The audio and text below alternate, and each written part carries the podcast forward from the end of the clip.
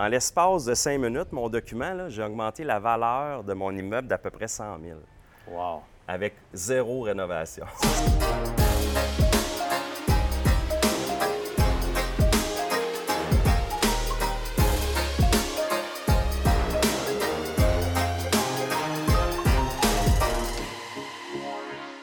Bonjour tout le monde, Samuel de chez PMML, courtier chez PMML. On est présentement à la semaine des millionnaires. Écoute, on a un background formidable, on a une belle température et on a la chance aujourd'hui d'avoir euh, Nicolas Lapointe, qui est investisseur immobilier euh, à Montréal, entre autres, depuis euh, quelques années. Depuis, bienvenue. Merci. Bonjour Samuel. Salut Nicolas. Donc, Nicolas, depuis, euh, depuis combien de temps environ tu as investi en immobilier? J'ai acheté mon premier quadruplex, euh, écoute, c'était en 2000, euh, 2002. Donc, euh, ça fait quand même un petit bout. Oui, ça fait un petit ça bout, passe vite, là. Ça passe vite. Oui, hein? Ouais. Puis euh, dis-moi, pourquoi tu as, choisi euh, comme véhicule d'investissement l'immobilier? Ben, moi, c'est assez spécial au début. c'est que ben, moi, j'étais analyste financier dans une grande entreprise. Et à un moment donné, j'ai fait un voyage. Et je suis tombé en amour avec une Colombienne en voyage. Et euh, j'ai... Je, je manquais de vacances à un moment donné pour aller la voir et tout. Et là, je m'étais acheté aussi un quadruplex, euh, comme ça, juste pour le fun. Et je manquais de temps pour euh, le rénover également. Puis là, là je m'ennuyais. Je m'ennuyais de la blonde que je m'étais faite. Et là, mes vacances étaient déjà, déjà accumulées. J'avais déjà pris toutes mes vacances. Fait que là, je commençais à me dire, qu'est-ce que je pourrais faire pour avoir un petit peu plus de liberté? Et euh, donc, j'ai décidé de dire à mon patron, regarde, je vais quitter, mais je vais sûrement revenir euh, dans un an ou quelque chose comme ça. Et ça a donné que je me suis lancé à temps plein dans l'immobilier et je suis jamais revenu euh, comptable et euh, à la liste OK. OK. Ouais. Fait que tu faisais pas de comptabilité en temps partiel en même temps. Tu étais vraiment 100% Je me suis, j'étais, all-in, là. OK. Ouais. OK, super. Puis, euh, à travers tes acquisitions, est-ce que tu, tu- tu trouves que tu es quelqu'un qui, a- qui a vu des opportunités ou ce que d'autres en voyaient peut-être pas? Bien, Jacques Lépine me le répète souvent que, que je vois des choses que les gens, euh, que les gens vont, ont passé dessus, puis ils n'ont pas nécessairement vu que, ce, que, ce que moi j'ai vu. Euh, ça fait prétentieux de le dire, mais je pense, je pense que je tire bien mon épingle du jeu de certaines choses, un peu comme l'année passée, ça fait même pas dix mois, les projets euh, qu'on parlait tout à l'heure. Mhm. Euh, j'ai acheté des immeubles au prix du marché, mais j'ai quand même fait réussir à doubler la valeur, même si je les ai appris- euh, achetés Wow. au prix du marché, Ça, c'est important, qu'est-ce que tu viens de dire là? Il a des l'espace de im- 10 Ben mois. oui. Tu as acheté euh, des immeubles au prix du marché, puis tu les as amenés à un autre niveau. Wow. Absolument. Dans quelle région? J'ai acheté, dans l'espace de deux mois, j'ai acheté trois immeubles, donc un à Verdun, tout près du métro. J'en ai acheté un deuxième euh, à Villemort, une reprise de finances avec Genworth. Et j'ai acheté aussi un huit logements à la Chine. OK. Ouais. OK. Puis, euh, sais-tu, est-ce que, parce que je pense que tu fais du haut de gamme un peu, là. Est-ce que, euh, pourquoi tu as choisi de faire du haut de gamme plutôt que de.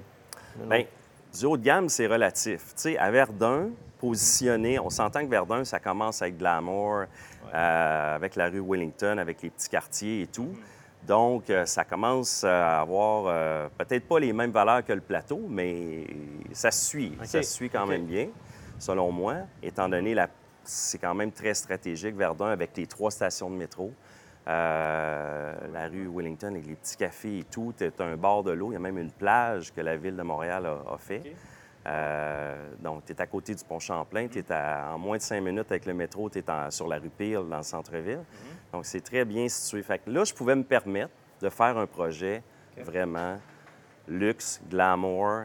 Euh, à la Chine, par contre, j'y suis allé de la même façon, mais un petit peu, pas autant, là, un petit peu plus, euh, un petit peu plus stratégique. C'est-à-dire que les chambres, j'ai pas touché aux chambres, mais j'ai fait quand même une grande aire ouverte à la Chine pour euh, maximiser un peu l'espace de vie.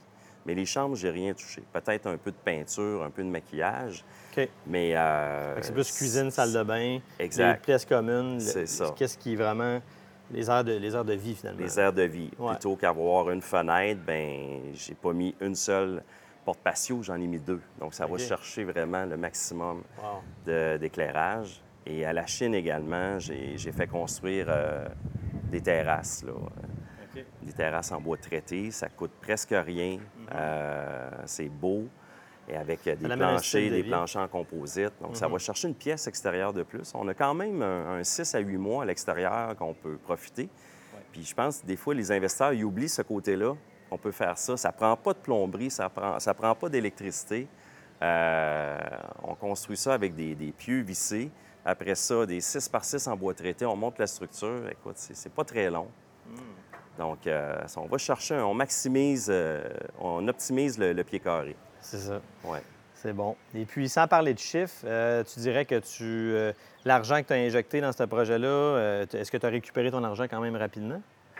J'ai pas terminé le projet à la. Chine. À Verdun, je suis sur le point de, de terminer. Et puis, sauf que j'ai déjà... Parce que moi, ce que je fais, quand j'investis dans des projets comme ça, je fais toujours faire un rapport après travaux. C'est quoi que ça va valoir après travaux? Pour être sûr que je me plante pas. Et la surprise que j'ai, c'est que le marché va tellement vite, c'est que le rapport que j'ai eu après travaux au début du, du projet, il est déjà désuet. La valeur est beaucoup plus haute maintenant que le rapport. Donc, euh, Fait que tu te mets une marge d'erreur, puis en plus de ça, tu- il te reste un buffer là, parce que le marché il a rattrapé. Ouais. tu te fais plus de profit finalement. ouais. Wow. Puis euh, dans ces projets-là, as-tu euh, un des trois ou les trois, un défi particulier où ce que, tu t'attendais pas, mettons, puis que tu as dû passer à. Bien, c'est certain que les, les- les immeubles étaient presque tout pleins quand je les ai achetés. Puis là, dans ce que je fais, moi, c'est sûr que c'est risqué. Ça apporte un risque. Donc, il y a une négociation à avoir avec les, avec les locataires pour euh, s'entendre. Donc là, j'ai fait appel à mes notions de cours que j'ai reçues que reçues par euh, Richard Damour sur les couleurs, les, les- le type de personnalité des personnes pour euh, la négociation. Euh, donc, il a fallu que j'aille négocier avec ces gens-là. C'est sûr que c'était beaucoup plus difficile à Verdun qu'à la Chine, étant donné de la différence de clientèle, mais aussi, je pense que les locataires, c'est quand même euh, des humains, c'est quand même des personnes intelligentes. Ils savent qu'ils demeurent à côté du métro, ils savent que c'est à Verdun, ils savent que ça vaut quelque chose. Donc, c'était un peu plus difficile et plus stressant. euh, Est-ce qu'il y avait un risque de dépassement de coût par rapport à ça si le locataire. Je m'étais déjà mis dans mon budget un montant de compensation. Et euh, je te dirais que j'y suis, euh, j'y suis arrivé, peut-être que j'ai boffé de, de, de 5 000 là, au OK, ouais, quand même. Ouais. Parce que j'ai réussi Mhm. à convaincre un locataire, la minute Ouais. qu'il a vu nos logements, celui qui était au rez-de-chaussée, ben, il a déménagé. c'est ça. Donc, j'ai pas eu à lui donner une compensation. Mais il y a quand même, euh, on parle d'un, d'un loyer qui était, celui-là, il était à 625 et la personne a, a accepté. Il sait qu'on les loue à 1900 mais a quand même accepté à 1500 de déménager en haut. Wow. Fait que moi, j'ai presque triplé son, son loyer. Oui. J'ai pas payé de compensation. Donc, c'est ce qui m'a permis de rester dans mon budget de, de compensation. Mais j'ai loué un petit peu moins cher. OK, ouais. Mais euh, c'est ça. C'était ça où lui restait là, là. Fait que là, à un moment donné. C'est ça. Puis là, ouais. ça t'a même permis d'avoir un logement vacant pour pouvoir faire les améliorations dans celui que tu voulais, parce que c'est ça que tu voulais à la base, c'est que ça en aille pour avoir ça. Que je me suis entendu avec des personnes Mhm. pour euh, racheter leur bail.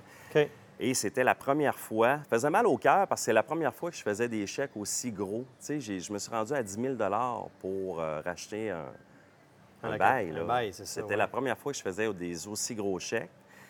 Puis là, je me disais, écoute, c'est-tu moi qui calcule pas bien? Ça vaut-tu vraiment ça? Mais quand tu fais le calcul, j'ai augmenté la valeur aujourd'hui de cet appartement-là de 300 000 avec 40 000 de rénovation. Donc, on s'entend-tu que le 10 000, euh, Ouais. ça vaut, ça vaut, Oui, ça? absolument. Ça vaut. Puis en même temps, cette personne-là, ça l'a probablement aidé parce que ce 10 000, on s'entend qu'elle en avait peut-être besoin pour faire, euh, pour faire un autre projet. Ça l'a relocalisé. Oui, absolument. Tu absolument. as rendu service à quelqu'un en même temps, là?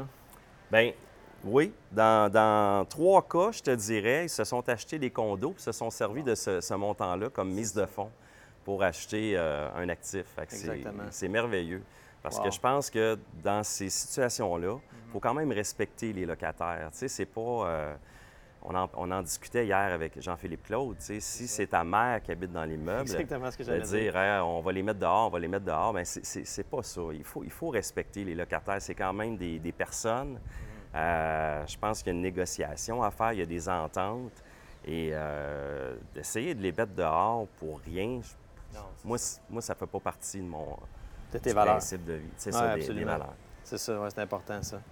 Mais c'était euh, c'était- c'était un beau défi. C'était un beau Quand défi. même. Ouais. Hey, c'est stressant. Tu sais jamais comment ça va tourner. Tu sais pas s'il va y avoir de la coopération. C'est comme un facteur que, que- que tu ne peux vraiment pas contrôler. là. Tu sais, C'est ça. qui... C'est là le risque parce que si ça fonctionne pas, cette partie-là, bien, si tu n'es pas capable de t'entendre avec les locataires Mm. pour euh, racheter les baux, bien, à ce moment-là, là, c'est tout le projet qui, Ouais. qui, euh, qui est risqué. Donc, euh, donc oui. Donc, j'ai été. c'était, c'était un, un beau défi. OK. Good. Et puis, tu dirais-tu que ton, ton... Parce que dans l'immobilier, on parle beaucoup de mindset.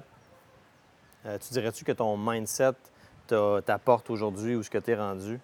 On s'entend que tu as quand même quitté un emploi pour faire de l'immobilier. Ça, ça prend un certain mindset pour faire ça.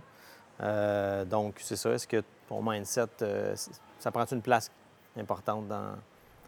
Moi, dans mon cas, oui. Ça, c'est sûr que j'ai j'ai une très haute tolérance au risque. J'ai une très haute tolérance au risque. Euh, des fois, je vais dans des.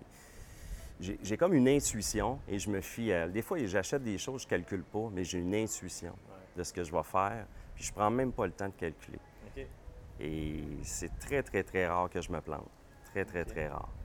Donc, euh, oui, c'est le mindset qui est là. Et euh, quand je dis go, pas, je, me, je me décide rapidement sur quelque chose. Je pense que ça fait partie de ma, de ma personnalité. Ah, c'est bon, ça. Parce qu'il y a beaucoup de gens qui se bloquent à des petits détails, puis justement, tu parles de risque. L'immobilier, bon, on gère du risque. Et puis, euh, des fois, euh, pour un petit quelque chose, là, il y en a qui sortent de des opportunités pour, euh, je sais pas, une fissure trop grande dans un- un- une, une fondation, que, tu sais, c'est- des problèmes qui sont temporaires, là. Ou c'est des choses qui se règlent. Oh, oui, c'est pas quelque chose de permanent. Euh, puis tu laisses des sous, tu laisses des opportunités sur la table parce que toi, personnellement, tu n'étais pas préparé. Bref, je le vois Ouais, souvent. ouais. Oui, je suis d'accord avec toi. Ouais. Mhm. Les gens font cette erreur-là, de s'arrêter au moindre, la- au moindre petit euh, défi de rénovation, Mhm. euh, alors qu'ils ne devraient pas. Là. Non, c'est ça. Euh, dans, dans une autre capsule que tu avais faite à un moment donné avec le club, tu parlais d'un. Tu as donné un truc. Tu as donné un truc qui était fantastique. Puis justement, je suis dans une transaction que je vais prendre ton truc puis je vais le, le donner à mes acheteurs. Euh, euh, C'était par rapport à est-ce qu'on notarie un immeuble, euh, est-ce qu'on devrait notarier un immeuble à la fin du mois ou au début du mois? Et pourquoi qu'on le fait. en fait, je, t'allais- je vais te laisser l'expliquer là, parce qu'il est très bon ton truc. Bien, c'est que. Mais ça, j'ai- ça vient pas de moi. Moi, j'avais appris ça au coaching, au club immobilier. C'est que ce qu'on dit, c'est qu'on. quand- com- com- comme tu dis, si on a le choix de notarier à la fin d'un mois Ouais. ou au début du mois, ce qui arrive quand on notarie au début du mois, OK, c'est qu'on n'a pas à aller chercher les loyers. C'est la notaire qui considère dans les ajustements que les loyers sont déjà récoltés par le vendeur. Donc, le chiffre, les loyers sont déjà dans le chiffre. Les revenus de loyer sont déjà dans le chiffre. Alors que, euh, donc, c'est beaucoup, plus, c'est beaucoup plus facile pour l'investisseur qui achète. Ça lui laisse au moins un mois avant de faire le tour de son immeuble, de connaître les locataires, de commencer à faire son gestion, sa gestion de récolte euh, D'aller se des loyers. Parce que si tu notaries le 30, ben là, tu es faite. Le lendemain, tu as juste une journée. que- comment veux-tu rejoindre tous les locataires en l'espace de deux, trois jours? La, la- la- la semaine, elle commence à être, euh, ça, ça commence à être euh, rochante. là. Alors que quand tu notaries de début du mois. Tous les loyers sont déjà là et souvent, l'hypothèque va au mois suivant. Donc, tu as sauvé une hypothèque, mais tu as récolté les loyers.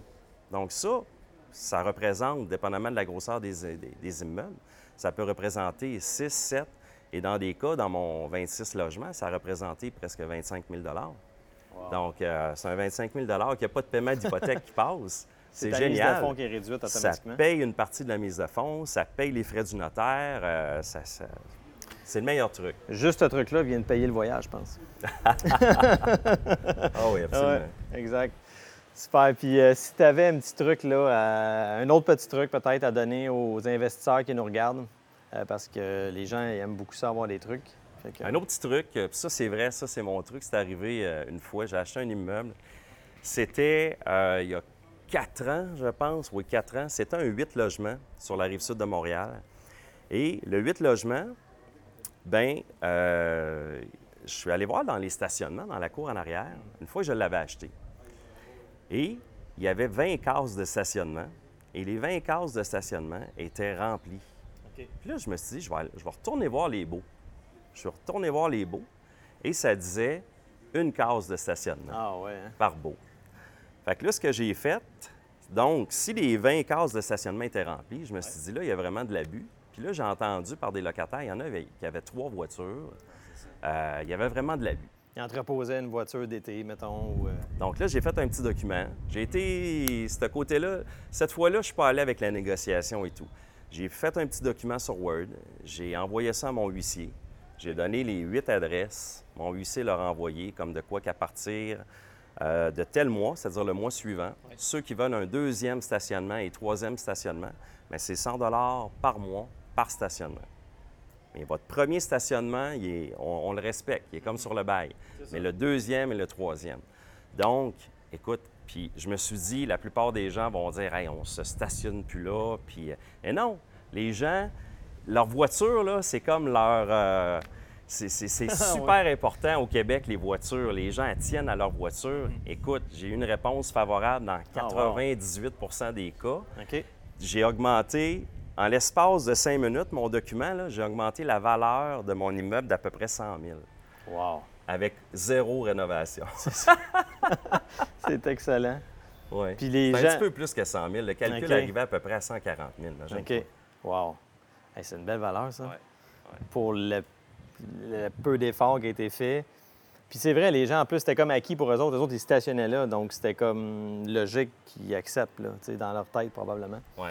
Hey, c'est super, Nicolas. Euh, vraiment, je te remercie beaucoup de, de, de nous partager ton parcours et d'avoir accepté cette entrevue-là. C'est un beau parcours. Puis euh, effectivement, tu fais pas juste l'immobilier en Floride. Parce que beaucoup de gens, je pense, qui t'associent à la Floride alors que tu investis beaucoup à Montréal. Puis tu as beaucoup à offrir. Donc, euh, j'apprécie. Sur ce, suivez-nous sur les réseaux sociaux. Continuez à regarder ce qu'on fait. On a beaucoup de contenu euh, sur pmml.tv. À bientôt. Merci beaucoup. Merci, euh, Samuel. Salut bien.